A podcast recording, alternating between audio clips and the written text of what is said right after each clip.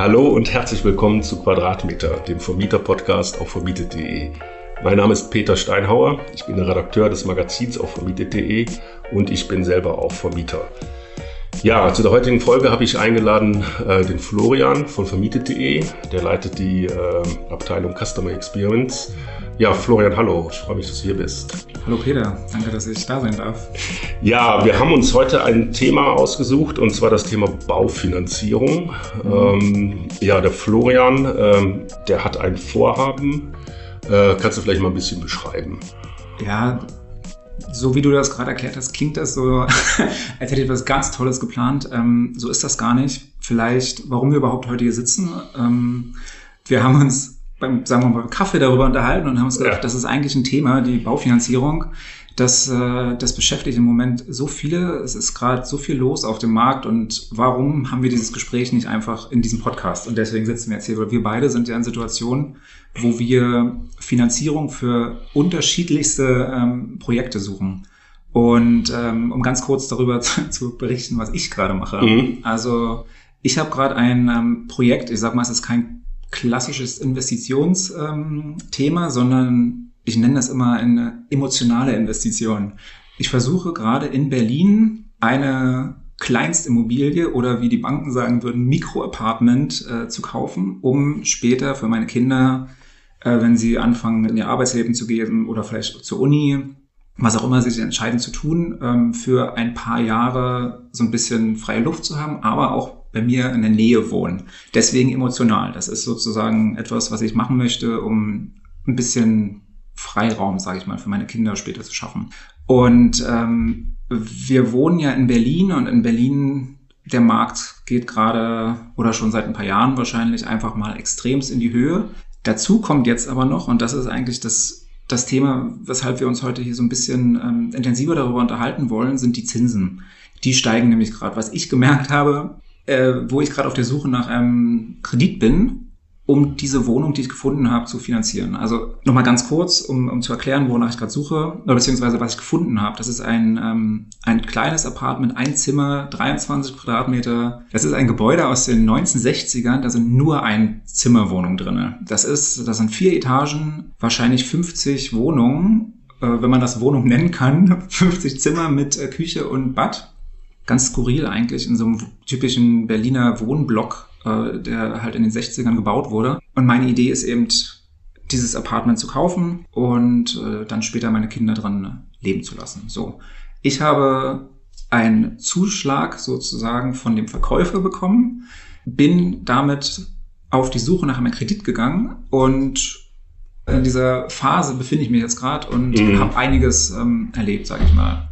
Ja, lass mich da doch mal dazwischen fragen. Ähm, du hast es ja beschrieben. Ähm, die Situation ist ja jetzt auch ähm, gerade so zu Anfang des Jahres ähm, haben sich die ganzen Rahmenbedingungen noch mal so ein bisschen äh, gedreht. Also die Zinsen äh, steigen jetzt äh, wirklich. Hat man ja lange immer gesagt, so ähm, da passiert erstmal nichts. Äh, aber ist jetzt so vor dem Hintergrund der steigenden Inflation und auch, ähm, wenn man sieht in Amerika, also hat die, die Notenbank ja schon auch äh, Zinsschritte angekündigt. Und die meisten Experten sagen, dass jetzt hier in, äh, in diesem Jahr auch der Leitzins von der EZB zumindest ähm, leicht angehoben wird, um der Inflation entgegenzuwirken. Auf der anderen Seite hat jetzt die Bundesbank auch jetzt die Tage eine Meldung ähm, rausgehauen, dass sie glaubt, dass die Preise vor allem in den Metropolen ähm, um 10 bis 40 Prozent äh, überbewertet sind. Ne? Also da fragt man sich natürlich, ähm, ja gut, äh, jetzt zu investieren, äh, ist man zu spät dran. Wie ähm, äh, bewertet man dann die ganze Situation überhaupt? Und natürlich dann die Frage, die du angesprochen hast, wie kann ich das Ganze dann überhaupt noch finanzieren, wo alles so teuer geworden ist? Und äh, ja, was hast du da einfach so für ein Gefühl dabei jetzt? Es ist nicht einfach zu beantworten, weil auch mein eigenes Gefühl ist, dass die Wohnungen in Berlin vor allen Dingen sind überbewertet. Ja. Aber das ist einfach der Markt. Also man muss ganz klar sagen, es gibt genug Käufer, die diese Preise bezahlen. In Berlin gibt es einen Wohnraummangel. Hauptsächlich in größeren Wohnungen, drei, vier Zimmer, äh, gibt nicht genug Wohnungen ja. in Berlin. Ähm, die Preise werden weiterhin steigen. Selbst wenn diese Immobilien überbewertet sind. Die Preise werden weiterhin steigen. Ich sehe da noch keine keine Kehrtwende. Und ähm, das macht es aber eben umso schwieriger, Kredite zu bekommen, weil wenn angenommen wird, Wohnungen sind überbewertet, interessiert es natürlich auch die Banken. Und die Bank sagt, ich werde keinen 100% äh, Kredit mehr ausgeben. Und das sind so die Schwierigkeiten, mit denen wir uns jetzt im Moment befassen. Du hast auf der einen Seite den Markt in jetzt, wir, wir sprechen von Berlin, das ist ja. in anderen Metropolen ganz genauso, ja. in Hamburg, in München. Und es ist eben so, dass der Preis der Immobilien wird weiterhin steigen. Jetzt steigen die Zinsen. Und auf der anderen Seite sagen äh, die Banken, naja, so viel sind die Wohnungen gar nicht wert. Das heißt, ja, es genau. wird immer schwieriger. Ja. ja, das ist so ein bisschen die Situation. Die Banken haben ja auch neue Auflagen. Also so die, die Bankenaufsicht BaFin fordert von denen jetzt mehr Rücklagen. Äh, und das müssen natürlich auch dann wieder finanzieren. Und äh, das finanzieren die über höhere Zinsen. Äh, und äh, wahrscheinlich gucken sie genauer hin, also was sie da alles finanzieren. Ja, nichtsdestotrotz gibt es hier in Deutschland immer noch ziemlich strenge äh, Auflagen äh, für die Kreditvergabe. Und äh, das sagen die meisten Experten. Ähm, da kann man jetzt noch nicht so von einer Preisblase sprechen, wie sie dann halt da zu Zeiten der Finanzkrise in Spanien oder auch in den USA stattgefunden hat. Die Zinsen finde ich, ja, da sind die Experten auch irgendwie uneins. Äh, also dass jetzt Zinsschritte kommen, äh, sagen eigentlich alle. Die große Frage ist, wie drastisch die sind. Ähm, und da ist der Spielraum der EZB relativ begrenzt. Also will, die, will weiter die Wirtschaft stützen hier in Europa, die ja noch ziemlich gebeutelt ist von Corona. Und es gibt noch viele Länder, die äh, sehr überschuldet sind. Ähm, das würde denen dann endgültig das Licht abdrehen. Deswegen glaube ich, dass die Zinsen steigen werden, aber moderat. Mhm. Und sie gehen eben von einem Niveau, was fast äh, äh, null war. Und ich glaube auch, wenn man jetzt was finanziert oder investieren will, ähm, ja, gibt es mittlerweile auch viele andere Kriterien, die viel, die genauso wichtig sind, äh, andere ökonomische Kriterien. Ja, und äh, nichtsdestotrotz ist aber das Geld, was man da jetzt ran schaffen muss, äh, immer noch die Frage. Und ähm, es ist auch mehr geworden. Und wie bist du jetzt vorgegangen? Also äh, du, du willst das finanzieren. Äh, was waren so deine ersten Schritte, um überhaupt äh, dir da mal so ein bisschen also da reinzugehen? Genau. Ich als jemand, der sehr gerne digital agiert, ja. ähm, ich habe keine Hausbank. Ich habe interessanterweise in diesem Prozess überhaupt das, den Begriff Hausbank mal wieder gehört. Das ist gar nichts, was, äh, was mir irgendwie bekannt ist. Äh, meine Bank ist digital. Ähm, eine Filiale habe ich seit Jahren nicht mehr betreten.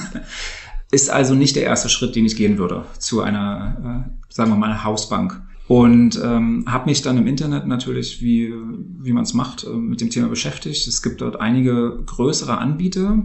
Ich bin ähm, als allererstes zu Interhyp gegangen. Dazu muss ich sagen, ich habe vor zwei Jahren schon ähm, mal etwas mit Interhyp finanziert. Das lief sehr gut damals. Das war eine, eine größere Investition.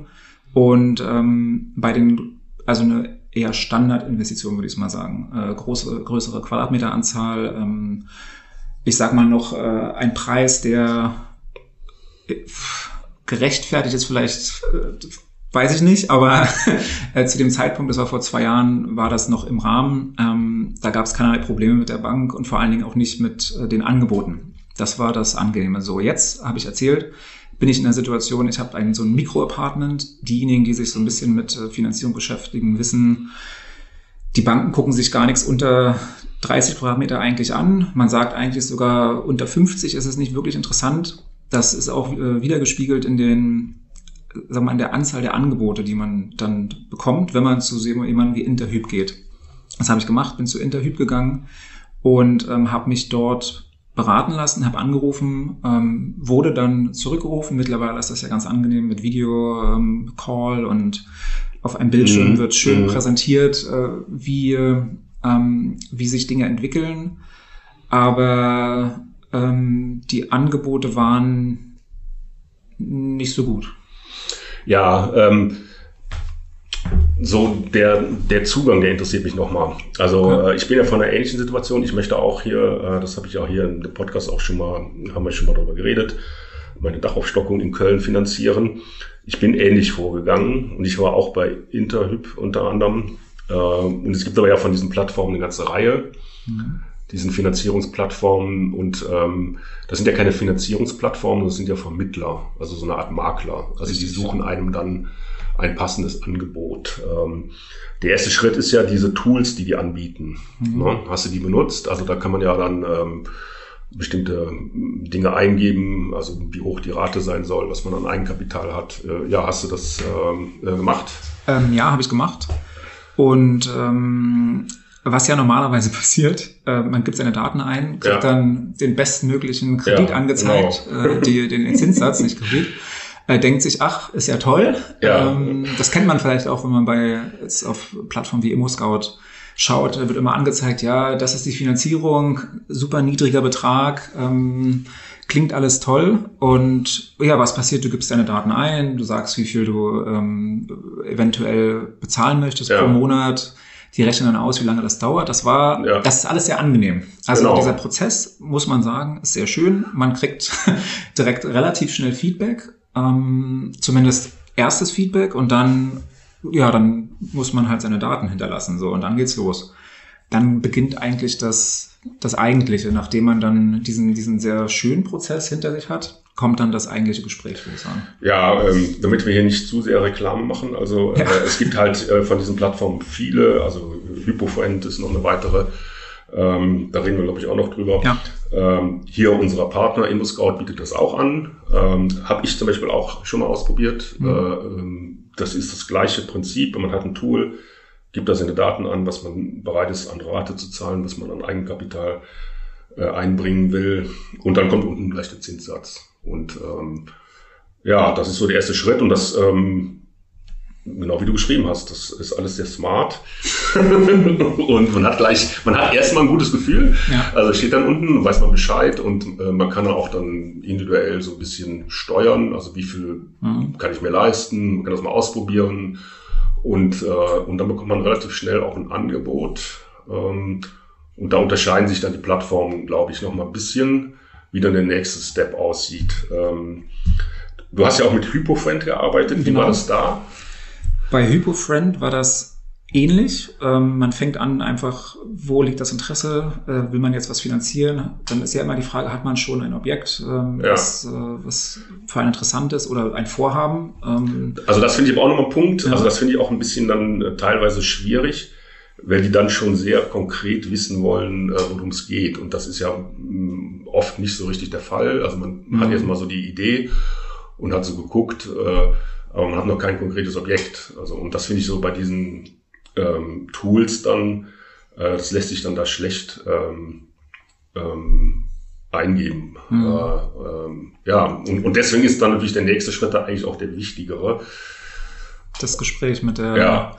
Mit dem Berater. Ja, also das heißt so, ähm, man braucht dann doch wieder den Berater. Den treffen ja. wir dann halt nicht in der Filiale, sondern wie war es bei dir? Ja, das, ähm, das war ganz interessant. Also ich bin ja, ich habe jetzt von Interhyp geredet, weil ich mit Interhyp angefangen habe, ja. bin dann relativ schnell allerdings zu HypoFriend, weil ich ja. bei HypoFriend sehr viel Gutes gehört habe. Man liest ja und wir sind ja in der Industrie. Ähm, bei HypoFriend ist es so, die haben ein etwas anderes Konzept. Also man muss dazu sagen, vielleicht, ich habe ja, habe mich ja jetzt mit dem Thema beschäftigt und ähm, die meisten äh, Immobilienkreditmakler oder wie auch immer man das nennen ja. möchte, arbeiten mit Plattformen, die einfach Standard sind. Also es gibt, es gibt wohl vier Hauptplattformen, die von allen Kreditmaklern benutzt werden. Man muss sich entscheiden vorher. Und ähm, Interhyp, sage ich mal, arbeitet mit der einen. Dann hast du, keine Ahnung, Check24, die haben auch eine. Genau, die machen, die sind auch ja sehr stark in ja. diesem Segment und, unterwegs. Also, also auch einer der ganz großen. Das hatten, haben wir jetzt schon mal die größten genannt. Ja, äh, genau. InnoScout, HypoFriend, Interhyp und Check24. Genau. Also, und bei HypoFriend ist es so, die äh, crawlen mehr oder weniger durch die verschiedenen Plattformen. Ja. Also das ist wie so eine, früher hat man sowas Meta-Suchmaschine genannt. Ähm, die nehmen also nicht eine Plattform, sondern nehmen alle und versuchen dann das beste Angebot rauszusuchen. Und ähm, bei sowohl bei Interhyp als auch bei HypoFriend wurde mir eben relativ schnell ein Gespräch angeboten, wie gesagt, mit Video. Das, ähm, das war ganz interessant. Bei Interhyp war es ein relativ kurzes Gespräch, sage ich mal. Die haben nach den Daten gefragt, haben ein bisschen halt versucht rauszufinden, was für Möglichkeiten ich habe, wie weit mein Eigenkapital reicht, also diese klassischen Fragen eben, ja. um dann bessere Angebote äh, schnüren zu können. Bei HypoFriend war es so, die junge Dame da hat bestimmt eine Stunde mit mir verbracht, das war ganz mhm. angenehm. Die haben eine Plattform, äh, visuell sehr schön alles dargestellt. Und ähm, da hat man gemerkt, die haben sich halt ein bisschen mehr Zeit genommen und sind ein bisschen mehr auf, die, auf mich eingegangen, haben geschaut, okay, was für, was für Möglichkeiten gibt's, wie entwickeln sich die? Die haben äh, tatsächlich noch beraten, okay, lohnt sich denn diese Immobilie mit dem, was ich äh, anbiete? Lohnt sich das nicht? Ist das ein Minusgeschäft? Ähm, wie schaut das mit Rendite aus? Also es war ein, äh, ein ausführlicheres Gespräch, das war auf jeden Fall viel interessanter. Letzten Endes ist dann aber das Gespräch endet mehr oder weniger gleich. Die sagen beide, wir kommen nochmal auf sie zurück und äh, sagen ihnen dann, was für Angebote es denn gibt. Ja, das war bei mir ähnlich. Also ich habe ähm, auch nochmal bei meiner ja, Hausbank, ich bin bei der DKB, also eine Online-Bank, mhm. äh, die bieten das auch an, kannst du auch äh, auf dem, also online klickst du drauf, mhm. du willst was finanzieren und dann kriegst du einen Anruf. Und die hatten mir gleich gesagt, war eine Dame, äh, ja, machen wir nicht. Interessant. Äh, ähm, ähm, Vielleicht kann ich da ganz kurz ja. einsteigen, ähm, weil ich habe eine ähnliche Erfahrung ja. gemacht. Ich bin nämlich auch zur DKB. Ja. Die, die, ähm, die, DKB war eine der wenigen, die auch für mein ähm, Vorhaben Kredit anbieten, muss man dazu sagen. Ja. Und ich habe mir gedacht, lass mich doch mal direkt, direkt zur DKB gehen. Ja, ja, das Bin war auch mein Gedanke. Ne? Also so. ähm, die bewerben das auch sogar. Ja. ja. Und deren Online-Plattform war tatsächlich gut. Also genau. die Kreditabfrage beziehungsweise was man da rausbekommt, war sehr angenehm. Das hat gut funktioniert. Die hatten sogar teilweise mehr ähm, äh, Informationen am Ende als, als andere Plattformen. Und das war ganz angenehm. Und ich habe dann ähm, diesen Prozess eben beendet und mir wurde dann auch ein Berater äh, zugewiesen. Ich dachte, ich rede mit jemandem von der DKB. Leider war das nicht so. Bei der DKB interessanterweise ist es so, die benutzen auch ganz normale Kreditmakler dann. Und die kontaktieren dich dann. Und ähm, ich habe dann mit einem gesprochen, älterer, älterer Herr, 40 Jahre schon im, äh, im Business, hat er mir erzählt. Und er hat mir dann immer gesagt, zu klein, äh, da lohnt sich der Aufwand für mich fast gar nicht. So. Und jetzt, äh, wie war das ja, bei dir? Ja, bei mir war das ähnlich. Also, ähm, also die DKB Bank ist ja auch so sehr engagiert, was jetzt hier so Digitalisierung mhm. angeht. Und gerade im Bereich der Vermietung bieten die ähm, auch sehr gute, interessante Produkte an. Also man kann da Mietkautionskonten anlegen und so weiter. Und die haben ja so einen eigenen Vermieterbereich ähm, sogar. Ja, aber schlicht und ergreifend äh, haben die dann auch bei mir gesagt, ähm, ja, das wäre ihnen so, da ich ja jetzt diese Aufstockung da finanziere, dann im Bestand und das ähm, funktioniert bei denen irgendwie nicht, das kriegen die nicht da in ihre Standards reingepresst. Ähm, also das heißt, wenn ich jetzt ganz konventionell eine Eigentumswohnung von einer gewissen Größe kaufe, äh, das ist das, was die machen. Alles andere meinten die dann, ja, dann müssen sie besser dann lieber ähm, zu so einer Bank vor Ort gehen, mhm. irgendwo in Köln, da um die Ecke. in die Filiale. Die, die Hausbank. Ja, nee, das, ist ja noch nicht meine Hausbank. Also ich habe ja auch keine Hausbank in dem Sinne wie du. Ne? Ich war früher mal auch bei der Deutschen Bank ich habe auch mal zwei andere Sachen finanziert, vor 20 Jahren ganz konventionell und auch mal eine kleinere Sanierung. Ähm, das waren aber ähnliche Erfahrungen. Also das war, habe ich auch teilweise online und teilweise mit Leuten geredet, so Beratern. Und ähm, ja, das läuft dann ähm, komischerweise oft so ins Leere mhm. aus irgendwelchen Gründen. Also zum Beispiel, ich habe mal eine kleinere Sanierung, das ist gerade bei kleineren Summen. Ne? Ähm, da wollte ich eine Wohnung sanieren und ähm, brauchte Geld dafür und das war in der Tat schwierig, dann jemand zu finden. Ich kam dann bei der Deutschen Bank, das war früher meine Hausbank, auch in die Filiale hier am Prenzlauer Berg. Und ich kam da rein, das erste, was der meinte zu mir, der erste Satz, äh, ich will Geld verdienen. Äh, Okay. und so, ich dachte, ja gut, okay, dann gehe ich wieder. oder, oder was soll das? Also ähm, meinst du jetzt, mit mir könntest du kein Geld verdienen? Mhm. Naja, und dann hatte mir das da, und dann meinte er nachher, ja, so kleine Projekte mache ich gerne, bla bla bla. Und ich dachte, ja gut, okay, also du willst es nicht. und habe das dann auch dann, das war auch schwierig. Ich bin dann nachher, also ganz konventionell, auch bei einer Filialbank gelandet, bei der Sparda Bank Mhm. Jetzt haben wir fast alle Banken durch, dann kann es sich ja. beschweren. und der hat mir dann so ein, so ein Bausparprodukt empfohlen. Also da sparst du so ein, äh, sparst du erst an und dann tilgst du mit der angesparten Summe äh, äh, dann den Kredit. Hm. Ähm, das ist nicht so uninteressant und bin ich auch ganz gut mitgefahren und da konnte man auch dann äh, ab einer gewissen Zeit jederzeit dann sogar die komplette Summe tilgen. Ja, aber das ist so die Erfahrung halt, ne, dass man dann immer an so einen Punkt kommt, ähm, wo es dann nicht weitergeht. Ja. Und bei Hypofriend und ähm, Interhyp, die wir ja gerade hatten, also der hat mich auch angerufen, hat auch lange mit mir geredet, so ein Videocall. Mhm. Auch so außerhalb der Arbeitszeit, abends um sieben oder so. War auch sehr sympathisch und nett. Und bei Interhyp, die hat mich angerufen und die meinte auch, ähm, ja, das ist auch jetzt lässt sich nicht so gut mhm. äh, stabilisieren. Äh, die hat mir dann aber auch ein konkretes Angebot per E-Mail geschickt oder mich nochmal angerufen und die hat mir letztens auch äh, per E-Mail zum Geburtstag gratuliert. das sind die kleinen Dinge. Ja. Und der, der, der Hypofriend, der, der auch nett war, der, der schickt mir alle drei Wochen irgendwie eine E-Mail, ihr Angebot ist nochmal äh, erneuert oder so.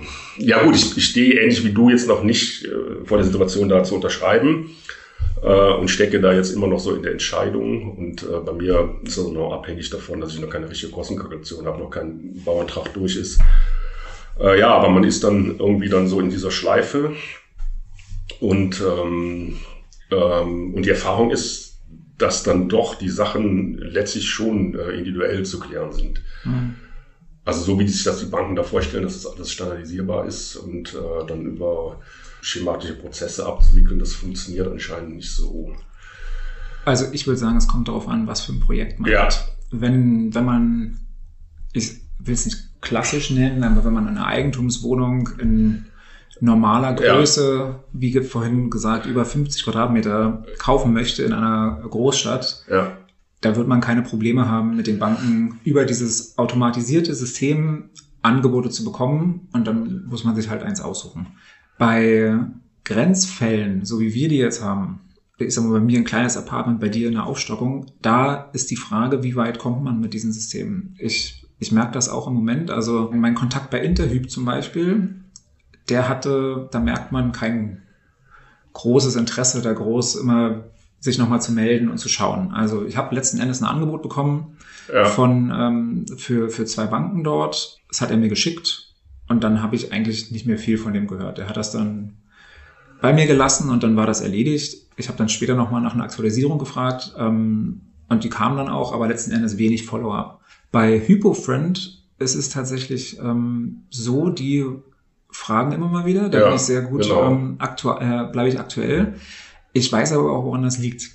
Ähm, habe ich dann sozusagen in meiner Recherche, also Recherche, ähm, in der Unterhaltung ja. eben rausgefunden, bei Interhyp ist es ganz klar so, der Kreditmakler verdient an den einzelnen Krediten selber. Das heißt, er kriegt einen Bonus für sich, für den Kredit, den er da vermittelt. Ja.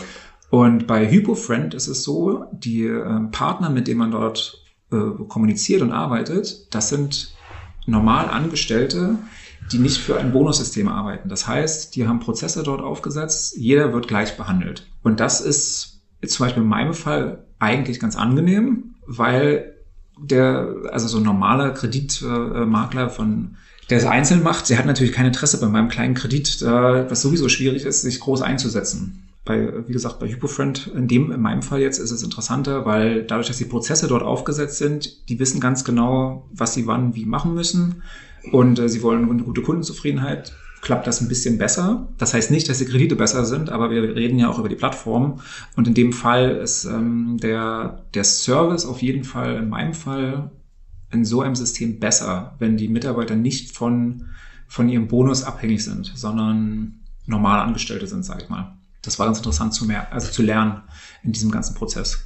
Ja, hast du denn von denen jetzt ähm, konkrete Angebote bekommen ja. mit Zahlen? Ja, die Zahlen, genau. Wir haben ja, ja wir haben ja über ähm, Zinsen haben wir Zinsen, geredet. Ne? Ja, aber Zinsen äh, sind genau das Thema. Wir haben jetzt, also ich habe angefangen zu suchen in äh, in diesen dramatischen Zeiten, kann man fast sagen, wo diese Zinsen wöchentlich ansteigen. Genau. Und zwar nicht nur wenig, sondern merklich. Ja. Also wir sind ja jetzt in den also vielleicht muss man äh, das mal sagen, wir sind jetzt Ende Februar gerade und ähm, das Ganze hat angefangen, vielleicht Anfang Februar würde ich sagen, dass die, dass die Zinsen so ansteigen.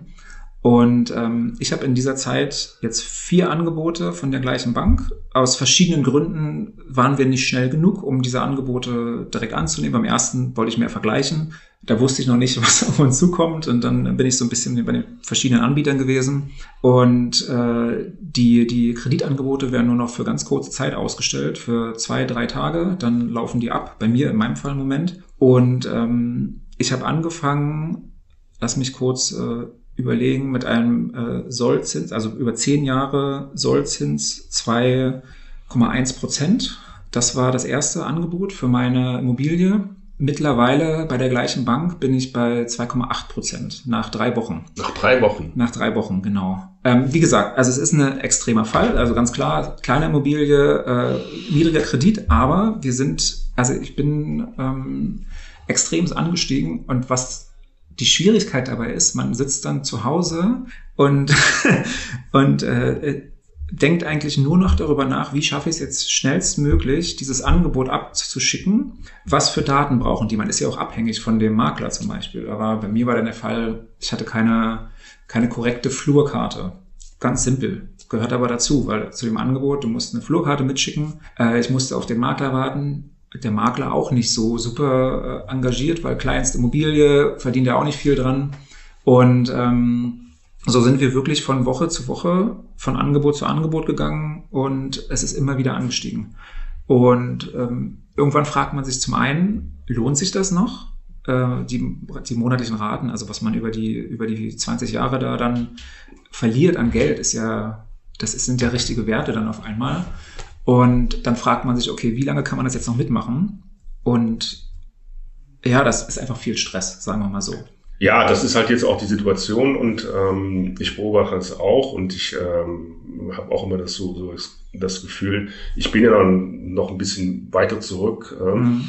äh, und ich denke immer so, ja, jetzt Ende des Jahres, wenn das bei mir dann nochmal konkreter wird, boah, wenn dann die Zinsen so hoch sind mhm. und dann äh, es steigen nicht nur die Zinsen, auch die Preise, Baumaterialien und so weiter.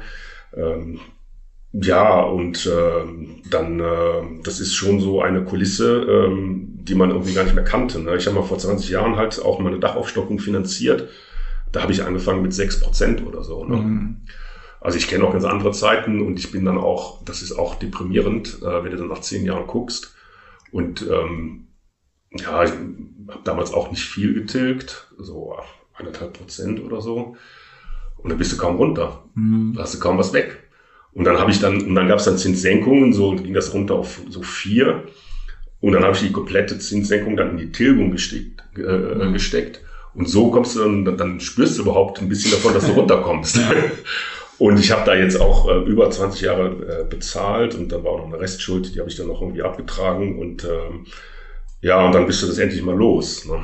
Was mir auch noch passiert ist, dann in der Zeit, also so diese, dieses ganze Prozedere mit den Banken, das ist schon auch so eine Welt für sich. Also mir ist dann in dieser Zeit der Kredit verkauft worden. Ja, passiert anscheinend. Das war auch mal so äh, ziemlich in der Presse so, also diese Praktiken. Äh, und da war ich plötzlich einer, bei einer anderen Bank. Ne? Und ähm, äh, ja, und du bist dann doch relativ, also über einen langen Zeitraum äh, an, an die Bank oder an den Kredit gebunden. Ne? Da musst du mhm. dir darüber im Klaren sein. Und jede Zinserhöhung erhöht auch deine äh, monatliche Rate. Und ja, und das, jetzt ist so die Situation, was machst du, wie, wie verhältst du dich? Also ich glaube, sagen wir mal so, man muss auch mal so ein bisschen aus dem Kopf äh, kriegen, diese äh, Tiefstände, die es jetzt vor ein paar mhm. Jahre gegeben hat, das war eine absolute Ausnahme. Äh, das war keine Normalität und daran darf man das alles nicht messen. Ja, und ich glaube auch, dass die Zinsen sich dann auf so einem niedrigen Level einpendeln werden. Ich glaube nicht, dass die Zinsen das große Problem sind. Das größte Problem sind die steigenden Preise. Das ist nämlich ja. genau das. Ähm, man sagt ja eigentlich, wenn die Zinsen steigen, gehen die Preise für Immobilien runter. Ja.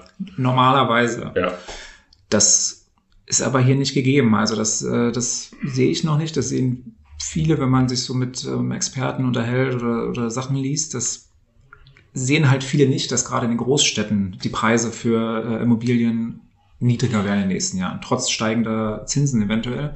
Und das ist so die Frage, die man sich stellen muss. Aber auf der anderen Seite ist es halt weiterhin eine Chance, dass man selbst jetzt sagen kann, okay, die Zinsen steigen vielleicht, aber der Wert meiner Immobilie wird trotzdem noch um einiges steigen und dann lohnt sich vielleicht doch Und das sind so Überlegungen, die man halt hat äh, von Tag zu Tag. Ja, ich glaube, du musst genau hingucken. Also ja. ich glaube, dass es auch in den Metropolen, zum Beispiel hier in Berlin, immer noch äh, Möglichkeiten gibt. Äh, es gibt natürlich so jetzt äh, auch gerade in den, äh, also sagen München bestimmte Gegenden, selbst hier in Berlin bestimmte Gegenden, jetzt hier so am, in Mitte oder Prenzlauer Berg, wo der Zug abgefahren ist. Da sind die Preise viel zu teuer. Und man muss da halt genau präzise gucken, wie ist der Zustand der Wohnung und da äh, noch eine ganze Reihe weitere Faktoren, außer jetzt den Zinsen äh, äh, mit berücksichtigen. Und dann, äh, also nach der sorgfältigen Analyse, äh, ja gut, äh, du hast ja anfangs darüber gesprochen, dass das für dich emotional ist. Also, ja. man sollte eigentlich kein, kein nüchtern, Investment, nüchtern an die Sache rangehen. Ja. Und äh, ja, wenn man diese Nüchternheit dann irgendwie so ein bisschen hat, ähm, muss man dann halt entscheiden, ob sich das lohnt und, oder nicht. Oder muss man im, im, im schlimmsten Fall auch sagen, nee, das ist hier kein gutes Invest. Äh, das ist aber immer so. Das wird sich auch nicht ändern, ob nun jetzt die Zinsen hoch oder niedrig sind. Also das ist eigentlich immer so. Und ähm, ja, und das ist jetzt so die, die Situation. Ja, wie geht's denn jetzt weiter? Also glaubst du, dass du da jetzt mit äh, einem von diesen Anbietern dann äh, zum Abschluss kommst? Äh, wenn ich das wüsste. Oder sind mein, die jetzt, also, ähm, also das ist ja so, so, ja. so, so diese Vertriebsleute, die, die, haben ja dann irgendwann, also es, da gibt's ja diese Schema, nach denen die arbeiten. Ja, stimmt. die sind ja darauf geschult, äh, dann irgendwann dich zum Abschluss äh, hm. zu bringen. Aber was für ein Punkt bist du da jetzt? Ich habe ein Angebot, also wir sind im Moment im Prozess, eins der Angebote anzunehmen. Es ja. ist tatsächlich schon das zweite, muss ich vielleicht auch dazu sagen. Ja. Ich habe von der, ich hatte ein Angebot ähm, der Deutschen Bank an, ganz am Anfang, relativ früh, also laut Plattform, sage ich mal, laut, das war mit, äh, mit HypoFriend von der Deutschen Bank. Ähm, die sind dann aber zurückgekommen und haben gesagt, klar, finanzieren wir mit 50 Prozent Eigenanteil. Und das war natürlich also das war für mich nicht interessant. Sagen wir es mal so. 50 Prozent Eigenanteil ist ein bisschen viel, will ich nicht. Also da brauche ich keine Finanzierung, weiß ich ja, nicht. Also, äh, genau. Ja. Ähm, das heißt, da haben wir ein paar Tage verloren. Äh, bin ich jetzt zurück. Wir haben ein anderes Angebot bei der DKB. Also doch die D ja, DKB. Genau. Also mal schauen. Der direkte Kontakt, wie gesagt, hat nicht funktioniert über den äh, Kreditmakler jetzt. Wir sind den Prozess gegangen, ähm, wurde sozusagen zumindest mal zum Anschauen ähm, angenommen und ähm, das ist jetzt, äh, wo wir sind. Also, ich warte jetzt darauf. Er hat gesagt, es dauert zehn Werktage, bis ich eine Antwort bekomme, ob das genehmigt wird oder nicht. Alle Dokumente, alles eingereicht, habe dafür gesorgt, dass alles da ist. Aber ja, die nehmen sich zehn Werktage, um zu entscheiden, was natürlich sehr lange Zeit ist. Der, der Verkäufer wartet. Ähm, wir haben ja schon, sind ja schon den ganzen haben ja alle Dokumente schon fertig, aber gut, so ist es jetzt. Ich habe in der Zwischenzeit nochmal mit jemand anderem gesprochen und habe jetzt noch ein zweites Angebot von der PSD Bank. Die gibt es nämlich auch noch. Die PSD Bank ist anscheinend auch sehr offen für diese Arten der äh, Finanzierung. Hab dort jetzt noch ein zweites Angebot. Äh, die brauchen noch ein paar andere Dokumente, die, äh, die ich vorher noch nicht hatte und werde dort auch nochmal das Angebot anfragen. Und der Zinssatz ist auch niedriger als das Angebot, das ich vorher hatte. Das heißt, ich bin im Moment in der Situation, ich versuche zwei, über zwei verschiedene Plattformen Kredite äh, genehmigt zu bekommen und dann entscheide ich mich. Ja, ist es denn so, dass du dann da auch mit denen verhandelst? Mit den Kreditinstituten? ja, du kannst ja dann hingehen und sagen, mhm. ähm, ja, hier bietet man mal einen besseren Zinssatz an. Ich im Moment kann nicht verhandeln, mhm. weil ich über den Makler gehe. Ach so. Ich sehe es aber so, wenn dieses Angebot angenommen wird, rede ich ja mit der Bank direkt. Und dann gibt es nochmal die Möglichkeit zu verhandeln. Ja, ich, ich sehe einen ja da nicht in so einer Bittstellerposition, ne? also, weil ähm, die äh, wollen mit dir Geschäft machen. Das ist richtig. Äh, und dann können die natürlich auch sich da ein bisschen bemühen. Ähm, also ich glaube schon, dass man da auch, wenn man dann auch, und das ist glaube ich auch dann wichtig, dass man dann den persönlichen Kontakt hat und da jemand hat, mit dem man redet, dass man dann, äh, also ich habe das auch erlebt, äh, bei dieser Bauspargeschichte, die ich gemacht habe, der ist mir dann nochmal ein bisschen entgegengekommen, mhm. was den Zinssatz anging. Und äh, ich glaube, das ist auch ein, äh, also da ist dann der Punkt, ähm, wo man dann auch dann nochmal so äh, Spielraum hat. Und, ähm, und, und den muss man auf jeden Fall nutzen und die haben immer Spielraum. Und der, zum Beispiel bei, bei dem Baustoffvertrag, der, ich glaube, der ist sogar ein bisschen von seiner, ich weiß gar nicht, ob das stimmt, oder ob ich mir das jetzt fantasiere, äh, von seiner Provision ein bisschen abgerückt oder so. Ich weiß es gar nicht mehr.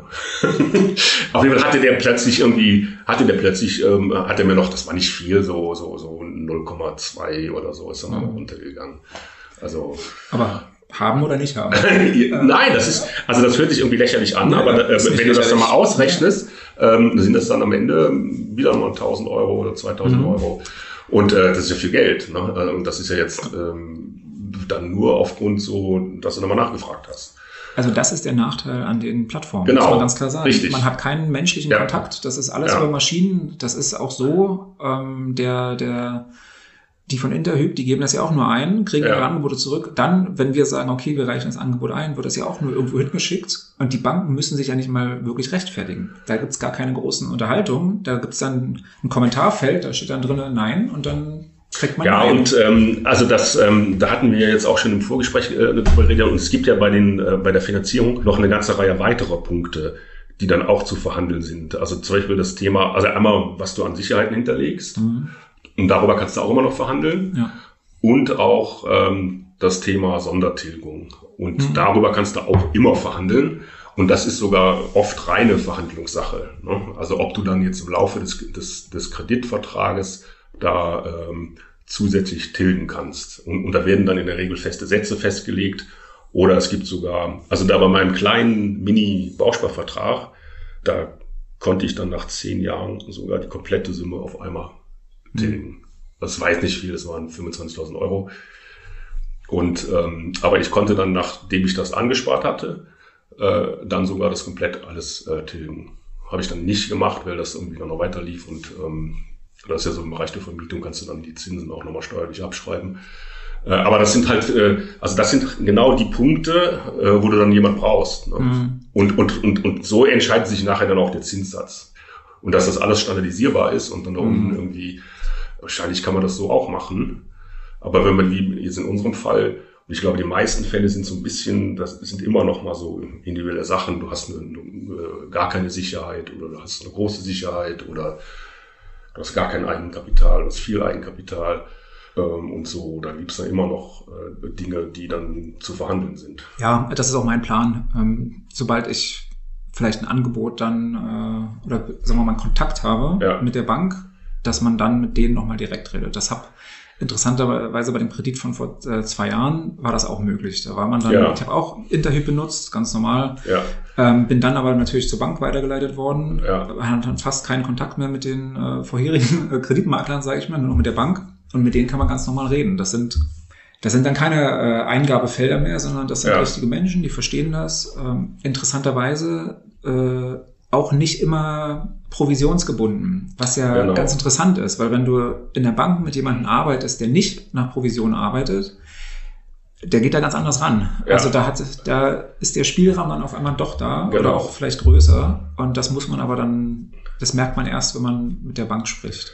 Ja, und, und was du eben erwähnt hast, das äh, finde ich auch immer noch einen wichtigen Punkt. Ähm, können wir vielleicht als letzten noch mal so ein bisschen drüber reden, weil ich das finde ich auch einen interessanten Punkt. Das ist halt die Sache mit den Unterlagen. Ne? Das ist ja auch etwas, was doch in Teilen kompliziert ist. Ne? Also, und da gibt es auch Unterschiede, was die sehen wollen. Ne? Mhm. Äh, Grundbücher, äh, Flurkarten, ähm, äh, keine Ahnung, Mietkalkulationen. Äh, und ähm, das ist schon mühsam, das alles irgendwie ähm, dann da aufzubereiten. Geht das eigentlich digital oder Papier?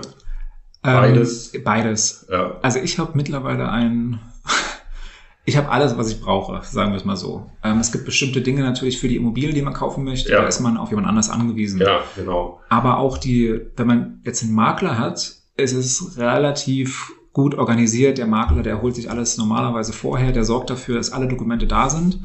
Wenn man von privat kauft, ist es ein bisschen anders. Das kann dann länger dauern. Aber letzten Endes ist es so, in den Plattformen. Man lädt mittlerweile alle Dokumente hoch. Ähm, man kann die ja selbst teilweise fotografieren, reicht schon. Man muss nicht mal mhm. scannen. Ähm, mhm. Natürlich mit dem modernen Phone, Telefon kann man auch über das Telefon scannen. Das ist auch sehr angenehm. Ja, ja. Und ähm, lädt das alles hoch, das wird dann gegengecheckt. Also bei beiden oder bei allen Plattformen, die ich benutzt habe, gibt es überall äh, Vorlagen, was alles hochgeladen werden muss. Für jedes gibt es ein Feld, dann wahrscheinlich am anderen Ende sitzt eine Person, vielleicht manchmal auch eine Maschine, weiß ich nicht die dann gegenliest, checkt, ist das das Dokument, was gesucht wird.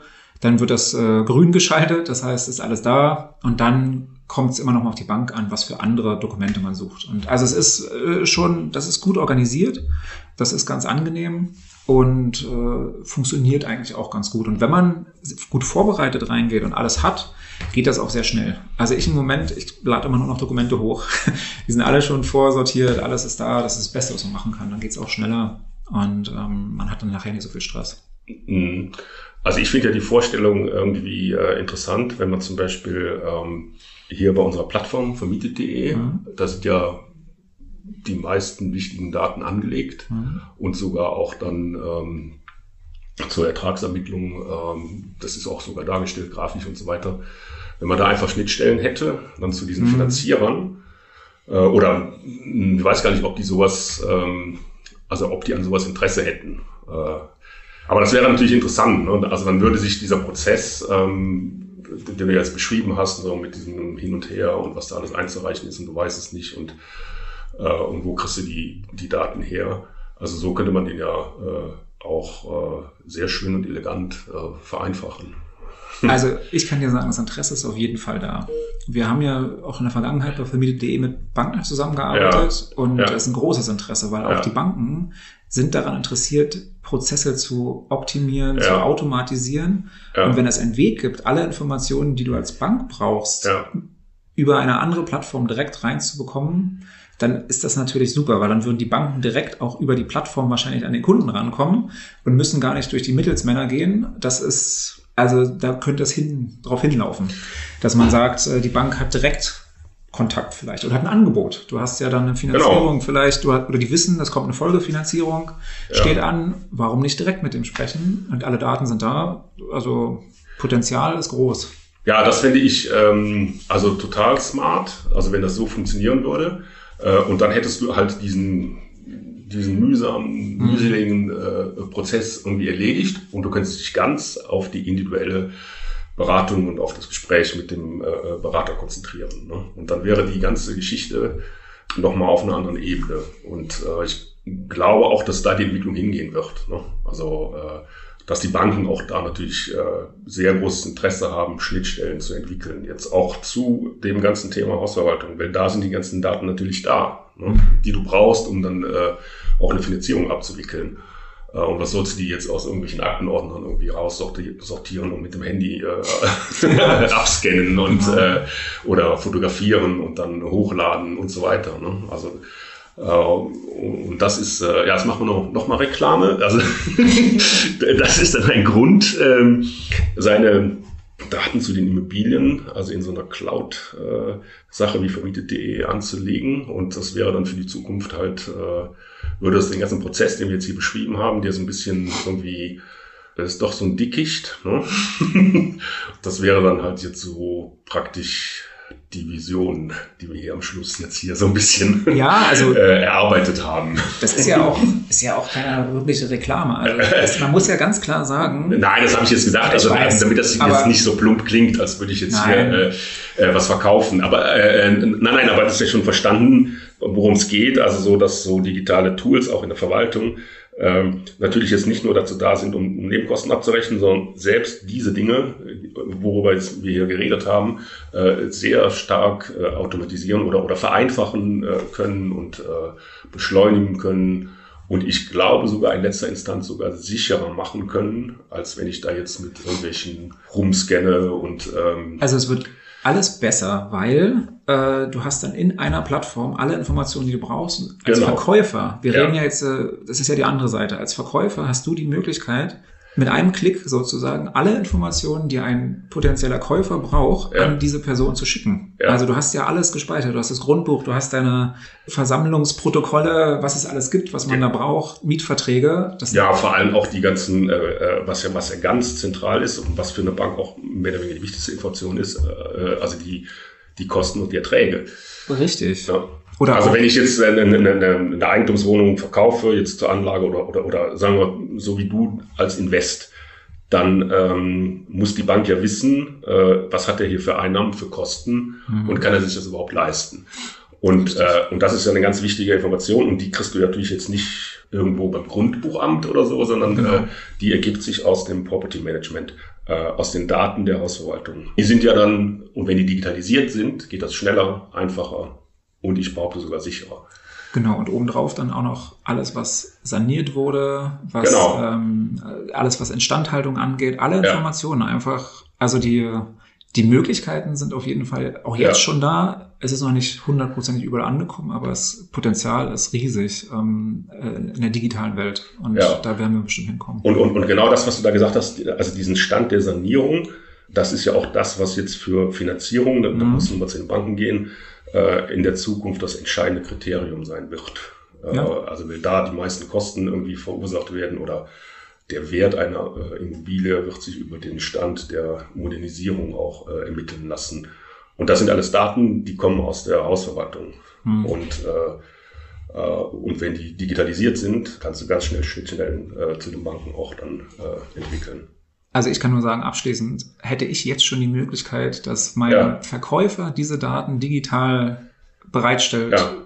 so wie wir das gerade besprochen haben, hätte ich mir sehr viel Arbeit und äh, äh, Stunden erspart. Und ähm, es wäre schön, wenn wir dahin kommen natürlich. Und du hättest den Zinssatz, der jetzt noch, Und ich hätte genau den ersten, jetzt noch irgendwie. wahrscheinlich äh, den ersten Zinssatz bekommen. ja, genau. Die 8%, die jetzt schon gestiegen sind. Nicht äh, die- 8%, aber- oder äh, 0,8 Ja. Prozent, äh, die hättest du jetzt nicht schon äh, drauf, Genau. drauf zahlen müssen.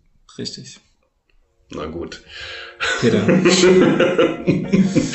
Äh, spannendes Thema. ja, glaube ich auch. Und, ähm, ja, war interessant und schön. Also freut mich und vielen Dank. Danke, dass wir uns hier unterhalten durften. Ja. Und vielleicht machen wir noch mal eine Folge, wenn wir dann das alles unter Dach und Fach gebracht haben und dann wissen, was uns das gekostet hat. Ja, sehr gerne, Ja. sehr gerne.